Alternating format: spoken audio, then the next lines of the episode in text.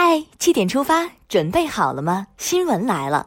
今天是二零一八年七月三十号，星期一，农历六月十八。大家早安，我是张宇。首先来关注天气，新的一周开始了，高温却丝毫没有减弱。中央气象台昨天下午六点发布高温中暑气象预报，预计今天白天安徽、江苏、湖北、江西、福建、重庆沿江地区等地的局部地区极易发生中暑，大家尽量不要在高温天出行，注意补充水分。再来看看台风云雀的消息，今年第十二号台风云雀昨天下午减弱为热带风暴级，并逐渐向华东沿海靠近，预计今天东海阵风八到九级。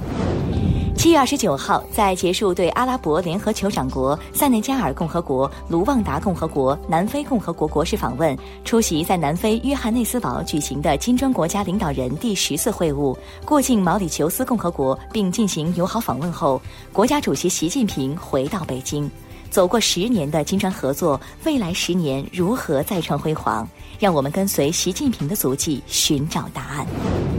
财政部有关负责人近日表示，今年中央财政继续完善重点生态功能区转移支付办法，推动生态文明建设和脱贫攻坚工程实施。一是安排转移支付增量资金，二是推动长江流域生态环境保护和治理，三是继续加大对国家生态文明试验区南水北调中线工程生态保护的补助力度。期待。长春长生生物疫苗案件有了新进展。昨天，长春新区公安分局以涉嫌生产、销售劣药罪，对长春长生生物科技有限责任公司董事长高某芳等十八名犯罪嫌疑人，向检察机关提请批准逮捕。近日，中共中央办公厅、国务院办公厅印发了关于实施革命文物保护利用工程二零一八到二零二二年的意见，提出要坚持全面保护、整体保护的原则，让革命文物活起来，不断增强革命文化的生命力和影响力。革命文物意义非凡，一定要好好保护利用。二十八号，个人所得税法修正案草案向社会征求意见结束，草案征求意见超过十三万条，意见集中在个税起征点、赡养老人费、幼儿哺育费可否扣除、是否可家庭为单位征收个税等方面。七月二十八号，经过各方努力，百名红通人员张永光主动回国投案并退赃。截至目前，百名红通人员已到案五十四人。接下来关注总台独家内容。二零一八年七月二十九号九点四十八分，我国在西昌卫星发射中心用长征三号乙运载火箭及远征一号少年级以一箭双星的方式成功发射第三十三颗、三十四颗北斗导航卫星。这两颗卫星属于中原地球轨道卫星，是我国北斗三号系统第九十颗组网卫星。根据计划，年底前将建成由十八颗北斗三号卫星组成的基本系统，为“一带一路”沿线国家提供服务。从此次发射开始，北斗卫星组网发射进入前所未有的高密度期。接下来了解一组资讯。七月二十五号中午，杭州市一家餐馆内，一位八旬老人突然昏倒在地，不省人事。父亲座位的七旬退休护士立刻跪地为病人清除口中饭菜、做人工呼吸和心肺复苏，为老奶奶点赞。上市公司白云山近日发布公告称，广药集团就王老吉商标起诉加多宝侵权案件一审胜诉。根据判决结果，加多宝需向广药集团赔偿超过十四亿元。对此，加多宝表示将提起上诉。扫码进站、无卡乘车成为北京广受欢迎的地铁乘车方式。然而，根据乘客反映，使用北京地铁的易通行应用程序扫码进站后，如果手机中途没电了，就要按要求补全款出站，但随后退差价却很难，甚至不退。专家表示，这属于侵犯消费者权益行为，地铁公司应承担应有责任。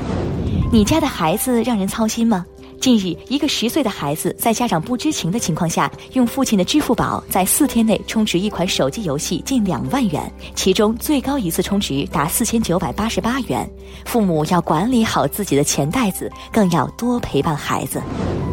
日前，上海警方通报，七月二十八号中超联赛赛前，有近两百名无票客队球迷在足球场外通道梯下滞留。在民警劝说引导期间，有少数人推搡、辱骂，并阻碍现场民警依法执行公务。警方将其中三名挑头滋事人员控制带离，并依法惩处。提醒各位球迷：文明观赛，理性助威。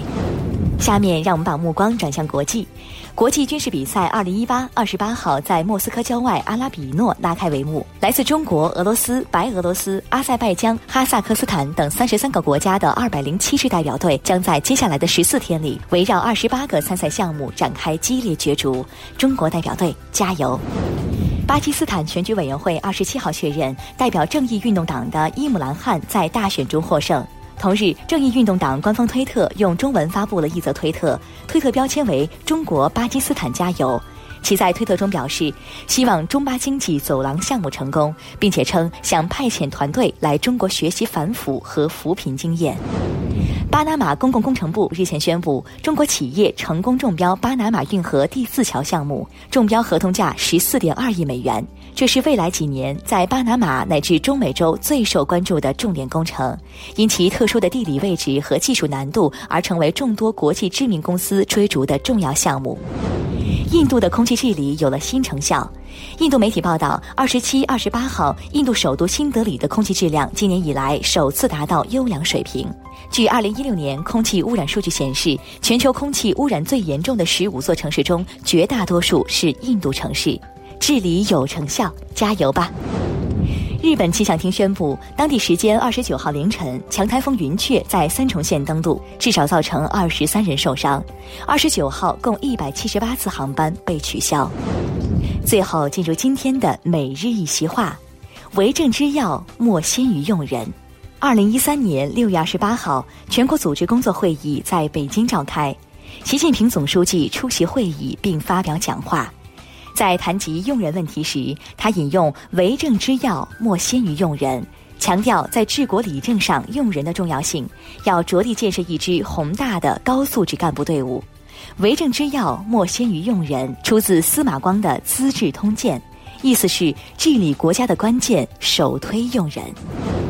好了，七点出发就到这里，咱们明天再见了。